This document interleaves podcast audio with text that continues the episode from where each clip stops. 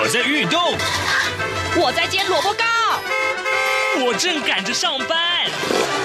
哦，我要赶着去上课啦！这个时候，我们都在听夏志平制作主持的《早安台湾》。早安台湾带给你最热门的时事访谈，最感动的人物专访，最直接的民意表达。对，让我们一起收听《早安台湾》。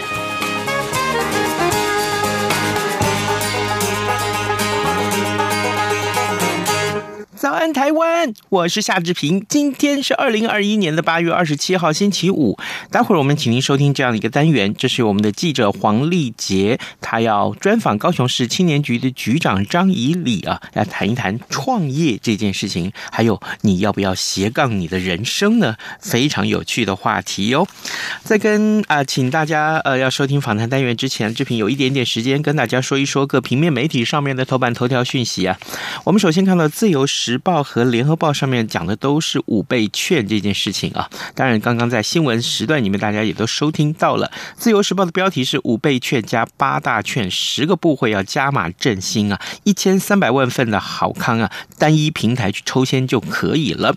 行政院昨天宣布了十月上旬要推出五倍券，总计多达十个部会要加码推出其他相关的振兴措施，除了教育部去年受到好评。的动资券，还有文化部的艺放券、客委会的客庄券、农委会的农游券等啊之外啊，那么今年新增加经济部的好食券，还有国发会的地方创生券、交通部的国旅券，还有原民会的哀元券啊，一共八大券啊，超过了一千千三百万份。有别于去年各自登记，那么今年会采取单一平台登记抽签。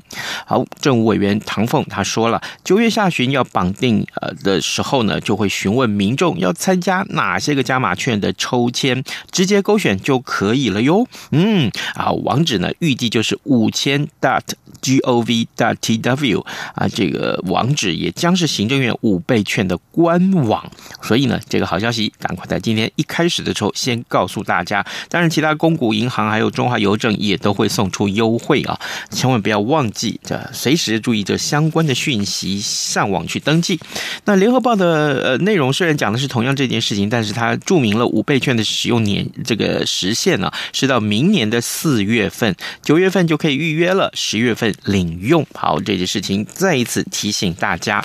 而另外呢，我们看到《中国时报》上面提到的是军工教调薪的这个话题，原本十三号才决定不调整的，结果呢，行政院长苏贞昌他昨天亲自大逆转，要政府带头加薪啊！军工教的调薪还有基本的工资，就是劳工的基本工资，明年双涨有望。哇哦，这个好消息也是要告诉你哦。好，军工教明年的这个调薪啊。案这个案子可以说是败部复活。行政院长苏贞昌呢，昨天拍板一百一十一年度中央政府总预算案，尽管明年的预算并没有编列军公教调薪案，但呢，呃，军公教呃这个员工的待遇审议委员会也决议。不调薪了，可是苏贞昌院长临时在昨天的行政院会当中宣布啊，为了肯定全体军公教的劳劳辛劳啊，军公教的辛劳，那么产生这个政府带头加薪的示范啊，请行政院人事总处要去进行评估，冻涨三年的。军工教薪资渴望调升，好消息。好的，现在时间早晨七点零四分十二秒，我们呃先进一段广告，广告之后，请您收听今天的访谈单元。早安，台湾，你正吃着什么样的早餐？吐司加火腿蛋，咬一口，然后收听中央广播电台。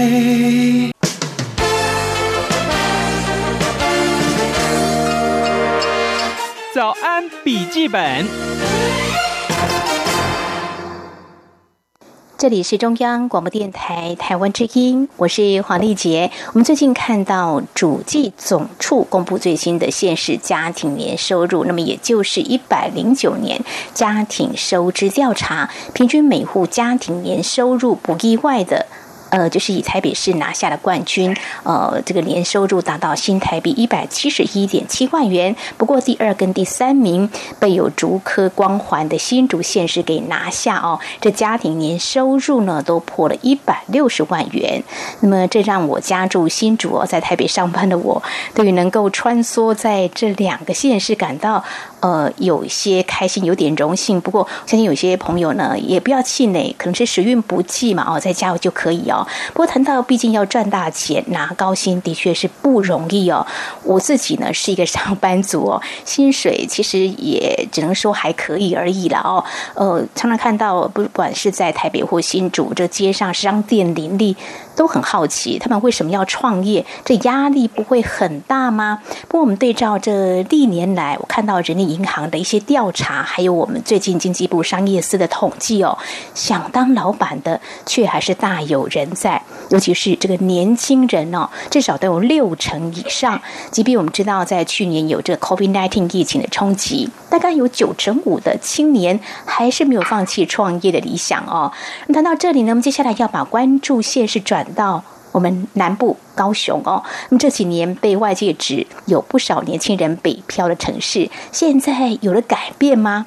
嗯，可能会有一些机会哦。我们特别邀请每天工时可能会比当老板要长达十个小时以上的高雄市政府青年局长张以礼来跟我们谈谈。非常欢迎年轻有为的张局长，你好。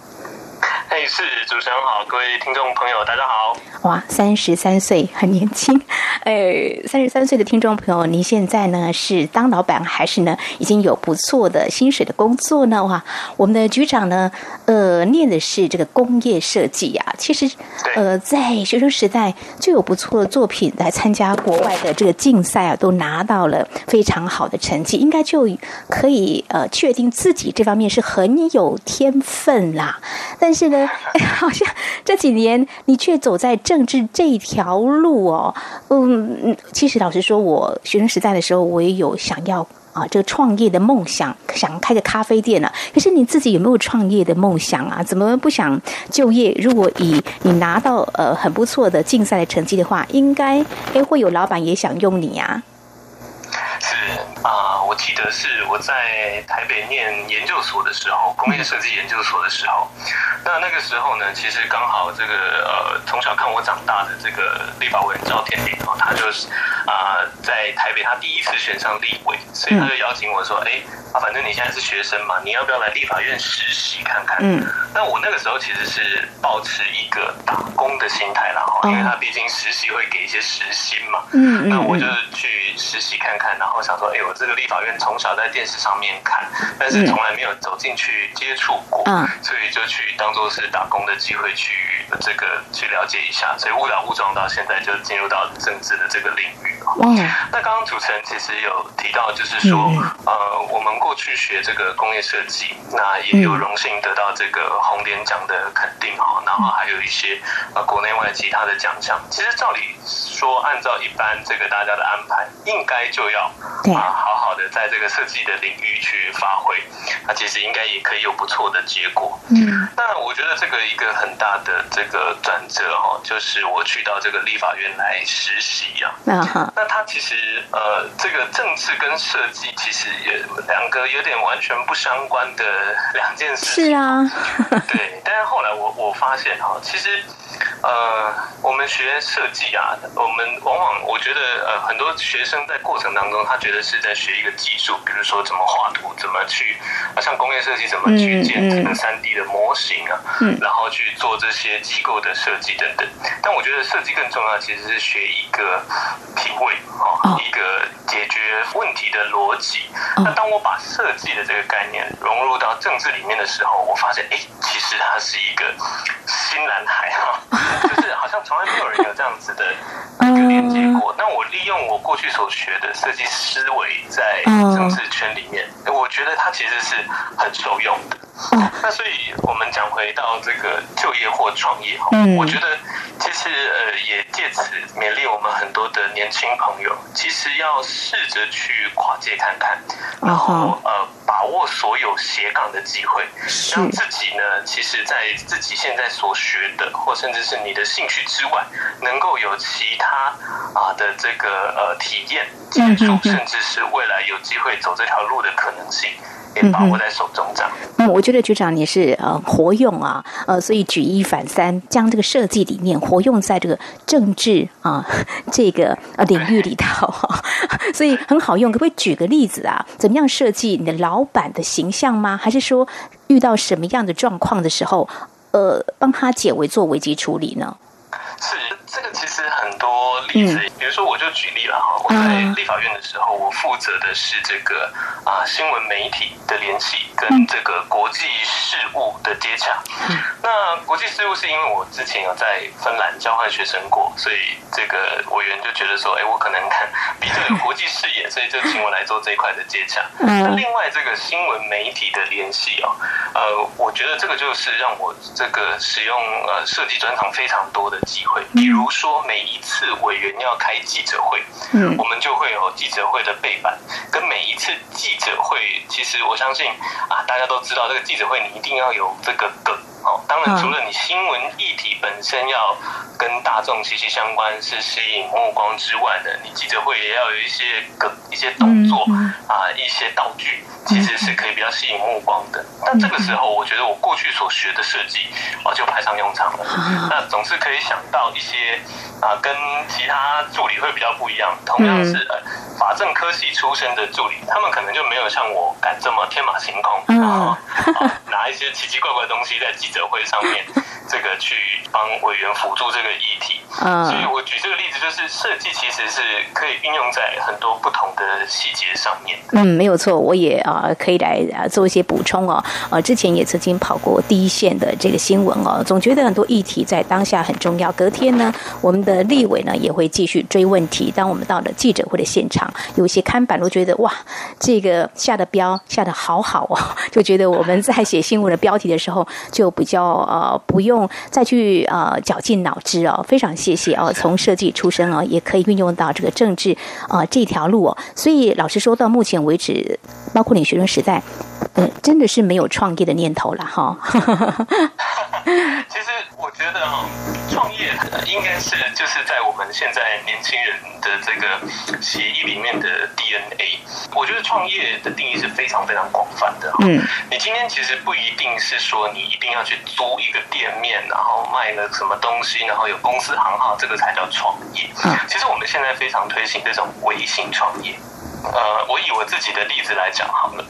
嗯哼，我曾经是一个创业失败的人。啊啊，那时候是啊在卖什么商品呢？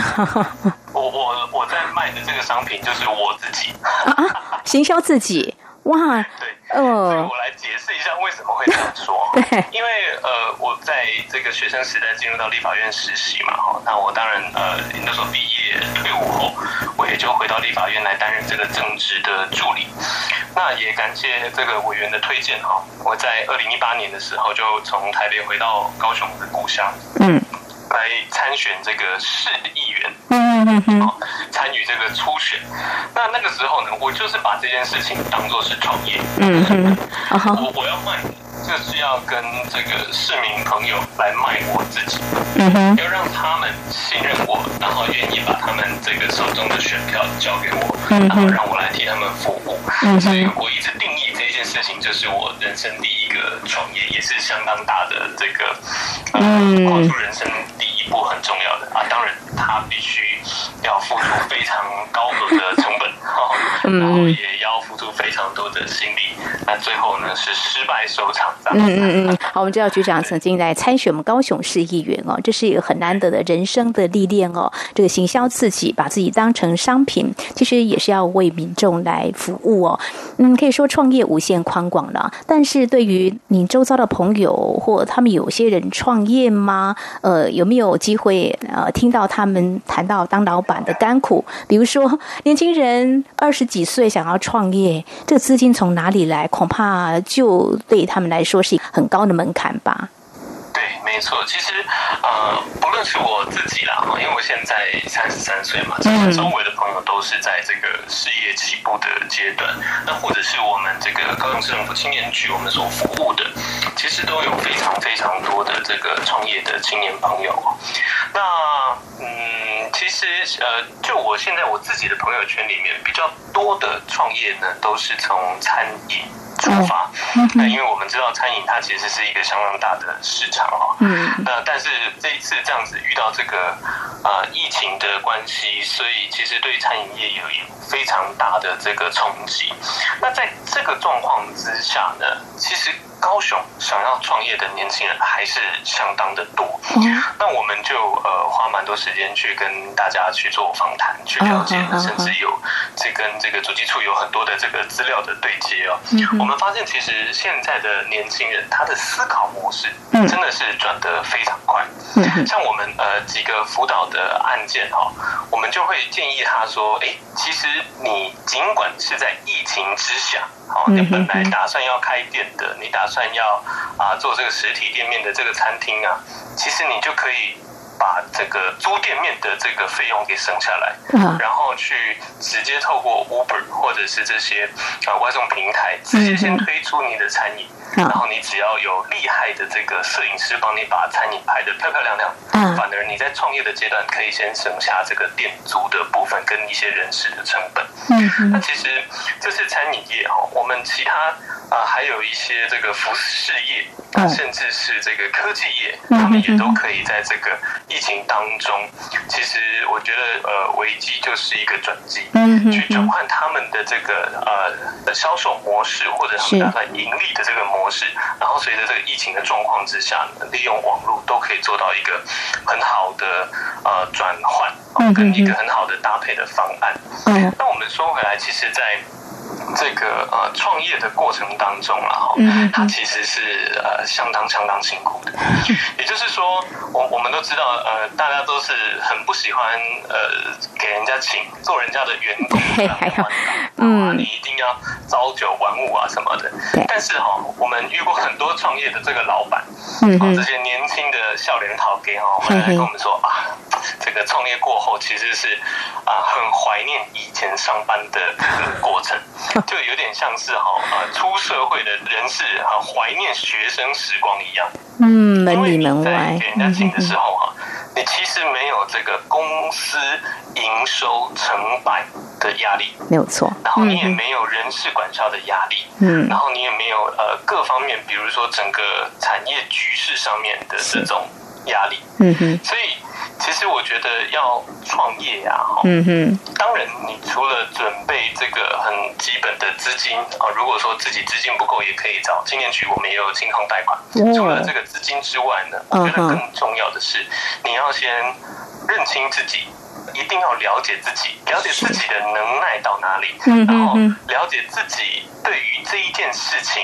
啊，你的热情的程度到哪里？嗯，因为在创业的过程当中，哈，一定啊，很多事情是你绝对预料不到的。你在一开始的时候，尽管你非常认真，找了很多的老师，然后也有政府单位相关的这个辅导，还上了很多的课程，然后你做了很多的准备啊，洋洋洒洒可能列了几百项的这些可能遇到的状况要来解决，然后你来做好准备。但是真的，一旦你创业，会更多，而且是你完全没有遇过，会措手不及的状况。嗯，那我觉得这个时候相当重要的就是那份。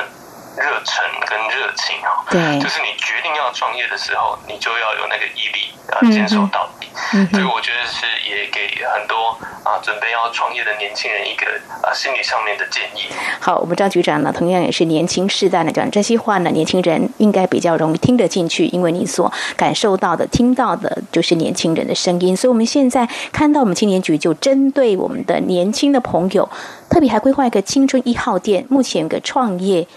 竞赛活动啊，目的是要啊选拔出一些非常优秀的有志创业的青年，呃，扶他们一把。刚才我们提的很多，就是其实现在网络创业嘛，呃，也是年轻人呃非常拿手的哦。但是呃，怎么样有一个店面，或许还是有些人有这样的梦想。那可不可以谈一谈这个青春一号店哦？听起来就充满了活力哦。呃，这是怎么样发想的？那什么样的哦年轻朋友具备有这个竞赛的资格呢？这个青春一号店呢，就是我们在近期刚刚推出的一个啊创新创业创意的一个竞赛活动。嗯、那这个其实呃，它源自于我们有观察到啊，这个近年来因为创业开店啊开店面的这个门槛，它其实相当高，不管是租金、装潢或者是人事的管销啊，嗯，它所以它往往都对创业者来说是一个相当啊重要的门槛。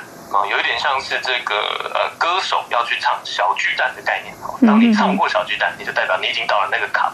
那今天你创业如果有办法开到一个店面，其实是对创业过程当中来讲相当重要的一个转捩点哦。那。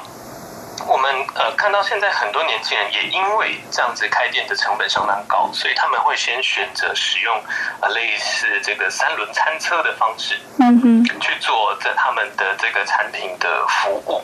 所以我们其实主要就是锁定这样子的一个创业族群哈，也就是说他的这个商业模式跟他要卖的东西，他其实已经啊透过。比较简单的方式，不管是说去租这个小型的格子店铺。或者是说在周末市集的摆摊，嗯，又或者是说透过这个三轮车到不定点的呃地方去做贩售嗯。等等的这些创业模式，它已经呃进行了一段时间，而且它的商业模式跟它的这个啊贩售的产品其实已经有一定的客群，然后也可以支撑他自己的生活，甚至是啊他本来这个只是他的一个兼职的工作，可能白天上班哈，但是我晚上来去卖个鸡蛋糕这样子。但是他可以鸡蛋糕已经卖到白天的工作可以吃掉了啊的这种阶段，我们重点就是锁定这样子的一个创业族群，那我们来协助他在最后哈有机会去登到店面的这个概念的这个坎这个阶段，我们来协助他跨过去。所以我们特别啊，在这个高雄市，我们啊大家所熟知的啊新崛江的商圈。然后是正对着我们的这个中央公园哦，我相信高雄人在地的都知道，中央公园其实周围不管是房价或商业活动啊，其实都是相当活络的一个地方。那我们在那个地方呢，啊，选了一个黄金店面的一二楼。啊，这个就是我们首奖的奖品，得到这个第一名的这个呃创业团队呢，他就可以呃免费进驻这一个六个月。哦，六个月。那我们也有提供这个二十万的这个开办费。哦。那里面也一些基本的这个装潢啊，跟这个我们也都已经把它整理起来，也都整理好。嗯嗯嗯。这样，那我们其实在这个评选的过程当中哈，我们刚刚就有提到。我们啊，其实是期待这个已经有商业模式，然后也已经有这个营运方式的这个团队可以来报名。所以，我们一开始啊，第一步的征件呢，我们是透过书面啊，计划书，你可以提出你的计划，跟你现在做的事情的一些照片啊，然后把这些内容写一下，然后啊寄到我们这个青年局来。那我们透过书面的审查之后呢，我们会选出这个啊几组入围的团队。嗯，那这个入围的团队，我们就会邀请他直接，在我们一次的这个活动哈，我们会呃在这个十一月的时候会来办这个活动，就是决选。啊，连续两天，然后请他不管是在卖东西、卖吃的、喝的或用的，嗯哼，直接在在我们现场呢，就是这个黄金店面的前面呢来做摆摊，然后来做贩售，然后我们也会邀请所有到现场参与这个活动的市民朋友加入决选。嗯，就是选择谁是第一名的这个决赛的这个行列哈。哇，真是太棒了！如果有这样的一个想法的，有这样的计划的话，不如啊就把握这样的机会哦。呃，所以就先送这个计划书了哦。书面审查如果过关的话，就有机会来参加这个后续的决选的，就对。所以一共会选出有几对呢？会有多少名额呢？嗯，呃、我们目前在决选哈，我们也是预计五队，五队五组。好，这个截止收件时间什么时候呢？大概也很快。截止收件的时间哈，我们其实是即日起好，就开始一直到九月二十号。哦，随时都欢迎大家呢，把这个书面的资料整理好。当然，我们有简单的这个报名表。那我们呃，再请大家提供你现在所在进行的这个商业模式，或者是你贩售的产品啊，你跟你未来期待有机会进驻的这个计划等等的。嗯哼。那我们就是在九月二十号前呢，欢迎上我们这个青年局的网站，嗯然后把这个资料呢递交给我们青年局的同仁啊，你可以用寄的，你也可以透过网络的 email 来做寄送，都可以。嗯，好，我们会决选出五组哦，这样的机会呢要把握，因为呢可以让一刚开始前半年的时候可以入住这样的黄金店面哦，不用愁啊，这半年的租金从哪里啊？而且过程当中应该也会有相关的业界的师傅啦，或是比较资深的一些创业者，是不是给予一些这方面的协助呢？让他在前半年就能够顺利的开张营业，是这样子吗？对。嗯，没错，没错，没错。我们除了资金上面的协助之外，哈，因为青年局其实呃创业一直是我们非常重要的一个啊协助的目标，所以我们其实有这个创业的导师团。那这个导师团里面，当然除了这个整个市场的规划或者是了解市场的走向之外呢，我们也有税务，也有这个呃会计等等相关的这些专业的老师，都可以来协助你在开店的过程当中呢，啊解除你这些疑难杂症。哇，可以少了这个摸索时间跟犯错的时间啊，这真的太棒了哈！好，这届有协助青年创业，我想在这个地方刚刚有介绍，不是高雄人可能不太了解，但是高雄人就知道说，我们要打造高雄什么样的特色商业风貌，在这个区块呢，局长？其实这个区块哈，它是新崛江，啊，就是高雄。其实，在很早期呢，在盐城区有一个崛江商圈。那在后期哈，就是呃近二十年，我们比较受年轻人的欢迎，就是在这个新崛江商圈。它其实有一点像是台北的西门町，嗯，就是我们这个国高中生啊、大专生很喜欢去逛，然后有许多年轻人新奇的事物都会在那个地方去发挥这样子。那这个。区块呢，其实我们啊，除了有这样子的一个黄金店面之外，我们青年局也投入了资源啊，在里面啊整理了一整栋。过去它本来是这个。瑜伽会馆，但是他后来呃，因为经营的关系，他歇业了。但是它里面的这个设备啊，就是不管是这个舞蹈教室啦，啊，或者是这个啊，盥洗的空间啊，都相当的好，也相当的呃，这个豪华哦。嗯所以我们就把它承租下来，把它整理给我们的这个学生来做一个活动中心的概念。嗯也就是你可以在里面做街舞啦，也可以做这个乐团的练习啦。那街舞跳完之后呢，我们还有这个豪华的盥洗空间可以提供。你来做使用，所以这个地方其实对啊整个新崛江商圈哦，对呃这个高雄市的青年来讲，它是一个相当呃重要的一个聚集地。嗯哼哼，好，如果呃台北市的西门町这样的啊商圈的热闹的景象，在高雄我们可以想象，在这新崛江这个地方，未来是持续要打造啊这个繁华再现哦。所以呢，有志创业的朋友。呃，可千万不要错过，要紧抓这个机会。涉及高雄市的年轻朋友，呃，可以进驻这个中央公园商圈黄金店面，还可以赢取二十万元的开办金，真的很吸引人哦。好，非常谢谢我们张义理局长今天的代言，也分享自己的另类的创业梦想哦。我们在节目最后以半导体教父张忠谋的金句名言，我找了一些跟大家共勉。他谈到他的工作哲学是：我工作，所以我存在，这可能对我很受用。为什么？因为我是上班族。他说：“假如没有工作呢，人生也就没有什么意义啦。”还有谈到创意啊，创意可以有很多个，但是能够将创意成功实践才是创新。这个就是讲到我们张局长了哈。呃，我们希望在不同产业哦，年轻朋友也能够像张忠谋一样了哦。我们知道张忠谋董事长他创立台积电已经五十六岁啊，我们年轻朋友真的是大有可为啊！加油，加油哈！也再次。谢谢我们的张局长，谢谢您，谢谢，谢谢，谢谢主持人，谢谢。早安，暴马仔。